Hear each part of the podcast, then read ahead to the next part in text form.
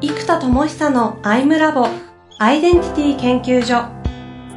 私は何者なのかそれは人類にとっての永遠のテーマ。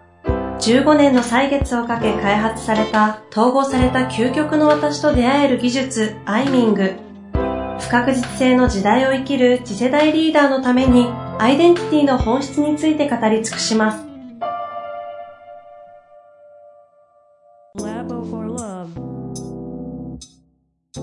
こんにちは、遠藤和樹です。生田智久のアイムラボアイデンティティ研究所。生田さん本日もよろしくお願いいたします。はい、よろしくお願いいたします。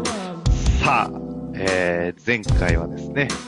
覚えてますかね？アイデンティティへの意志ということで、改めて究極、究極何が重要かと。いうところを突き詰めていくと、結局意志というところに行くと。うん前回の収録最後の方はもう意志って言葉を10連発ぐらいしてる感じで終わりましたけれども、ちょっとね、この、じゃあこの意志あるアイデンティティ、アイデンティティの意志というのを、まあ、どのようにして手にするとか、まあ、この辺は開発者的、生田さんのね、ジェネレーター観点からいろいろ聞きたいなと思いますが、いかがでしょうか？ですね。えっと、まあこれ本当様々なアプローチがあると思いますね。まず、前回も言ったことがとても大事だと思うので、それ一個だと、やっぱり、意思っていうものが、スタンダードにある対話経験なんとなく楽しいですとか、そう、だからやっぱこう、社会的リーダーとか起業家の人たち、まあ、起業家だけじゃなくて、ね、いろんなリーダーの人たちそうなんですけど、意思を持ってやってるじゃないですか、そのプロジェクト。はい。はい、やっぱ意思あるエネルギーってなんだろうな、真ん中に、体の中心、なんつうのかな、鉄の棒、棒というか、なんつうのかな、太い弦というか、うん、バイオリンの弦みたいなやつ、なんていうのかな、こう、やっぱ突き抜けるっていう、突き抜けるほどのあの棒高跳びの棒がないと高く飛べないじゃないですか。うんうん、ああいうしなやかな意志っていうのがあるんですよ。で、横から斧で、なんか、全力でバコーンってやっても、なんか、なんか、弾き返されちゃう感じ、斧が。バーン、あーみたいな。で、しなやかでそのエネルギーも吸収するし、なんか素材もなんかすごいカーボンかなんかでできてるかわからんけども、こう、傷つかないみたいな、うんうん、傷ついても修復するみたいな、そうなんか、ノコギリでガリガリやっても、多少傷ついてもなんか修復しちゃうような、だから真ん中に一本芯が通ってるって表現があるじゃないですか。はい。はい。そう、ま、まさにそれかな、真ん中に芯が本当に通ってる感じ、うん、で、その芯が、そう、なんか横から斧を全力でガーンってやっても、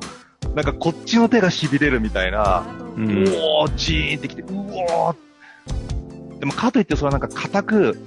こうだーみたいな力んでるものとは違くって、うん、うんしなやかな意志なんですよね。なんでもなんかスーパーカーボンみたいなやつですよ。ほうほうほう。なんか今、意志というものの、こう、ビジュアラ、ビジュアル化というか、こう、なんかこう映像化したような説明をしていただいてますけど、よく俗に言う、その、合気道とかの世界のあの、柔道とかですか？正中線とか言い方するじゃないですか。ああ、はいはいはいはい。天と地からこうズドーンと自分の中を通すような。はいはい。なんか聞いてるとなんかそういうイメージも一個あったんですけど。うん。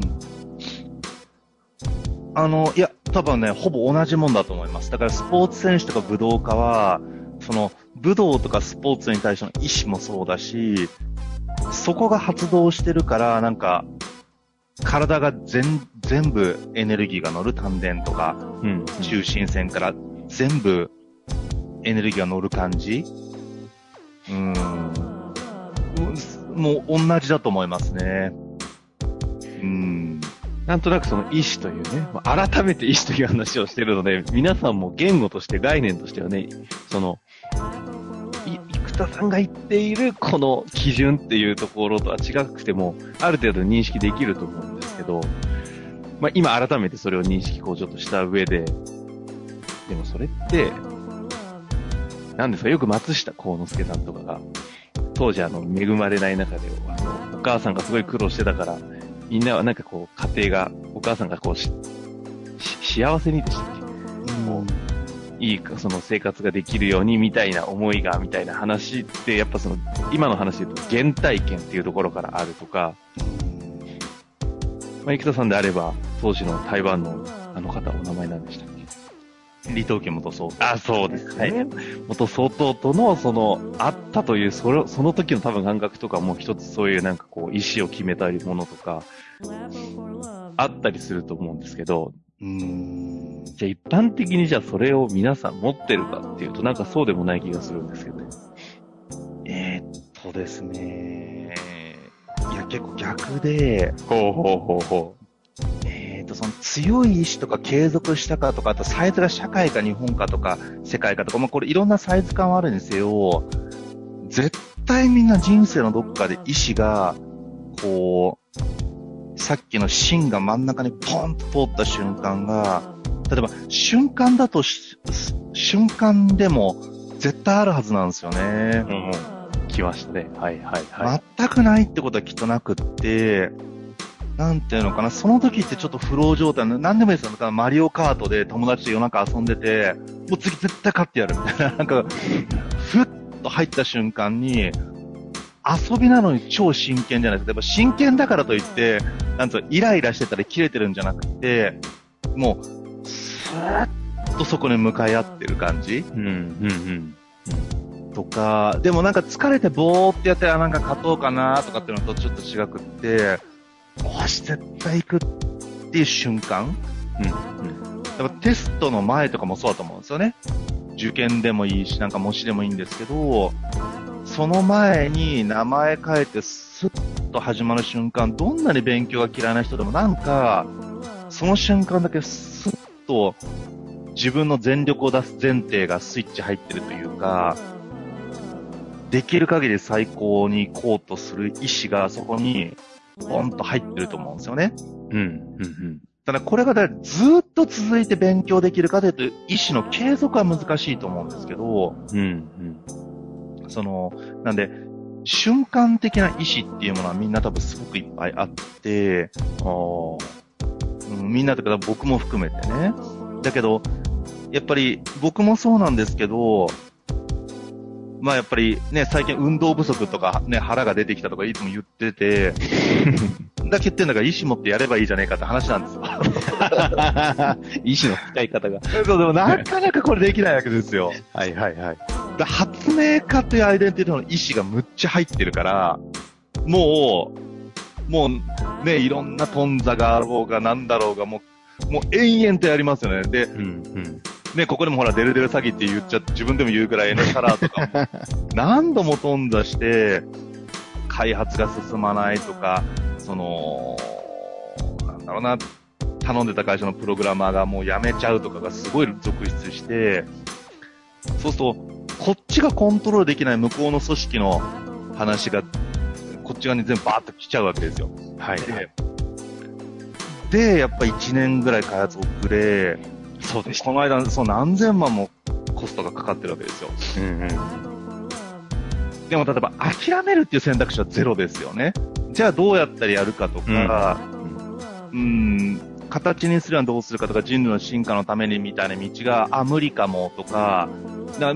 一瞬たれても微塵とも思わないですよ。だから。そこには意志が僕は完全に入ってますけど、じゃあ、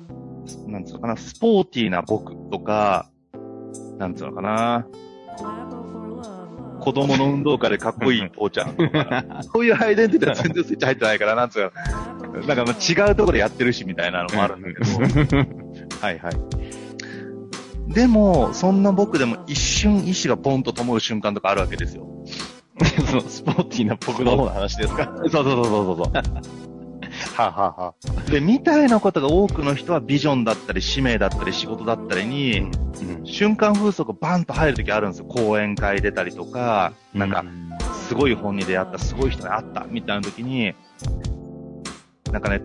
要は外発的な意思、外からもらったやつがボンと一緒に灯るんだけど、やっぱりろうそくで言うと自分の芯とろうが少ないから、火をつけてもらうんだけど、それがすぐ消えちゃう。はあ。あの、バースデーのろうそくってちっちゃくて、一瞬で消えちゃうじゃないですか。すぐなくなっちゃう。うん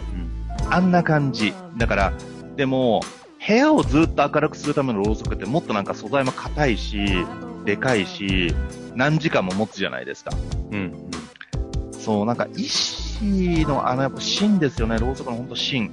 芯を練り上げているかとか、太いかとか、だいぶ昔に、その話ありましたね。ここに来てですけど。いや、そうです、そうです。あの、まさに、灯火の法則なんて言ってるのもそうだし、あの、縄を編んでいくっていう、うんうん。揺らぎの綱とかもそうだし、その一本の、もう、雲の糸かのようなところを紡いで紡いで太くしていって、綱にしていくみたいな表現でしたよね、確かに。そうですね。うんそう、だからそのやっぱ紡いでからも話すとか対話、人間と人間の間でどういうエネルギーをやり取りしてきてるかで、なんていうのかな、そのスタンダードとかのエネルギー感が全然違うんですよね。いや、例えばほら僕とかウィンブルドンとか、舞台に立ったこともないわけじゃないですか。予選にも出たこともないし、そういう次元でもないわけじゃないですか。はいだから、ウィンブルドンに立った人たちの、なんか集中とか本気とかプレッシャーとか外圧が知りもしないわけですよ。やっぱそういう次元で戦ってる人たちの、なんか当たり前の感じってあるじゃないですか。はいはいはい。ね、例えばプロ野球とかもそうですね、こう、ね、何万人の観客の前で、わけですからね。そうそうやるのがスタンダードな人たちと、ね、僕だったら草野球もやってないわけですから、やるとしたらなんか友達と旅行に行った時に、グラウンドがあって野球部のやつがいて、なんか、ちょっと野球やるかって言われて、おーじゃあみんなでやろうかみたいな、なんかそういう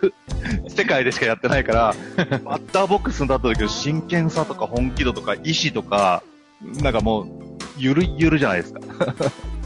だから、その次元でしか触れてない人と、本当にその世界で一流でやってる、もしくはプロでやってるってやっぱ、全然研ぎ澄まされ方が違うわけですよ。うん。で、この意志の研ぎ澄まされ方の違いっていうのが普通認知が非常に難しくって、自分がその世界の底の位置にいないとわからないから、そう。だから、意識だけが高いっていうのもそうですね。意志になってないもの意識だけが高いっていうのもある意味そうで、意志を持ってやるって、やるというか、やっているという状態の感覚が、何か自分が意志を持ってやりきってきたことがある人は、そこと照らし合わせていくってのは一個かもわかんないですね。そこと照らし合わせるというのは。つまり、多くの場合は、やっぱりこの仕事とか転職とか、使命と仕事の統合とか、やっぱこのあたりがテーマになる人が多いと思うんですね。多くの方。んで、この時じゃあ今自分が仕事とかやってることとかビジネスでもいいんですけども、その基準の意思が、芯を持ってドーンと入ってるかみたいな感じですね。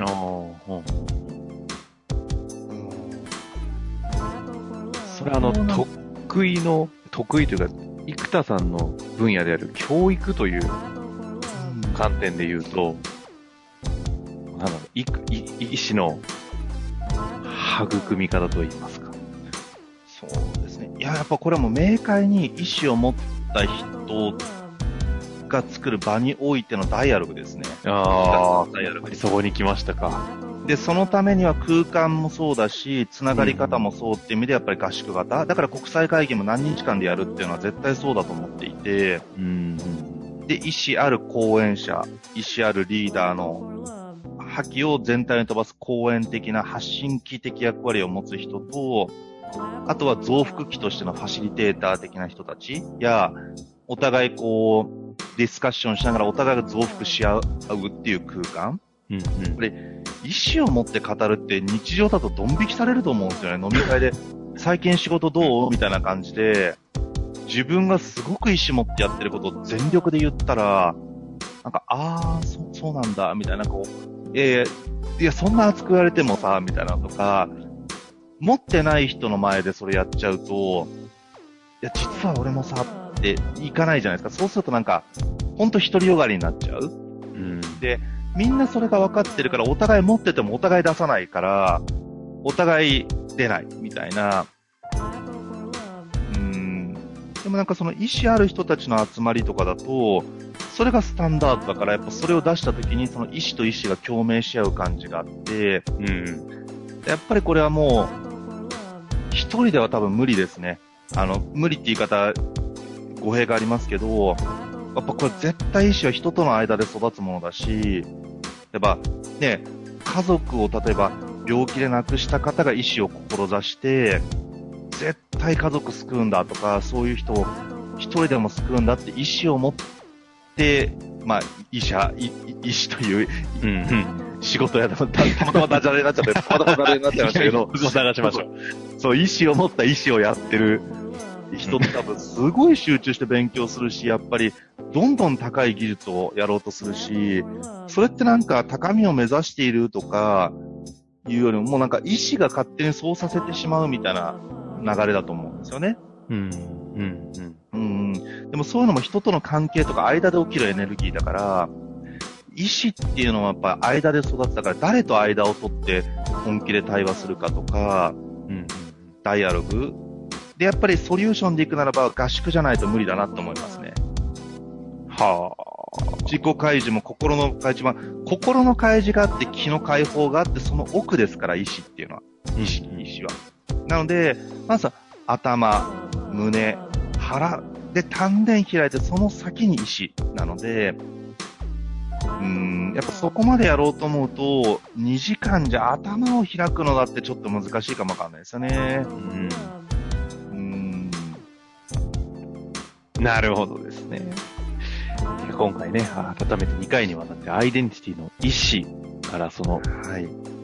意思を、なんていうんですか、開くじゃないですか。意思にたどり着くと言いますか。そうですね。まあ、でもそれは本当にそういった志を持った人たちとのそのダイアログ。それもこう2時間でどうこうとかいう世界ではない。まあ形式としては合宿型みたいな形だと、手にすることができるかもみたいな話ですよね。そうですね。うーん。まあでもまさに生田さんがね、そんなことまだ開発として、こう言語化してない頃から、ずーっとちっちゃい、ちっちゃい子とか若い子、大学生の頃からやってるんですね。そうです。あ、でもそこはそこで言語化してましたよ。そういう、なぜそういう合宿なのかっていうのはやってましたけど、うんうん。今のアイデンティティってところに来て、改めてもう一回合宿ってずっとなって、まあ、なので、HR テックとエドキャンプって呼んでますけど、やっぱこの合宿っていうのを改めてずっとやりたくって、むしろそっちに向けるために HR でブレイクさせて、合宿やるって結局集客とかで工数がかかっちゃうから、じゃなくて、ちゃんと HR テックでブレイクさせて、そこで価値も分かってくれて、ね、メンバーもたくさんいる状態で告知をしたらバッと合宿ができるから、あ合宿を永遠とやろうと思ったら、プロデュース工数が最小化されないと、その価値を作り続けられないんですよ。そっかそっか。それもあって、この、フロントとしての HR テックみたいなとこもあるそうなんです。だから HR テックとエドキャンプの統合ですね。うーん。うん医師ね。医師でこんな2回もやることがあるとは思いませんでしたが、まだ3回目もいけそうですけども、次回、この流れでいきますと。これと、あと次のじゃない働き方とか組織の形みたいなのが、ほうまあ、ここもね、何回かお伝えしていることと繋がってきますけど、あの、改めてそこを、この流れで話すと、僕もそうだけど、なんか、そうそうって感じがあるんですよ。はーい。いいですね。うんじゃあ、医師という、こう、話の流れからの働き方とか、まあ多分生き方とかも出てるんですかね。うんわかりました。じゃあ次回、改めてね、そこの話を聞きたいなと思います。というわけで一旦今日はここで終わりたいと思います。ありがとうございました。はいはい、ありがとうございます。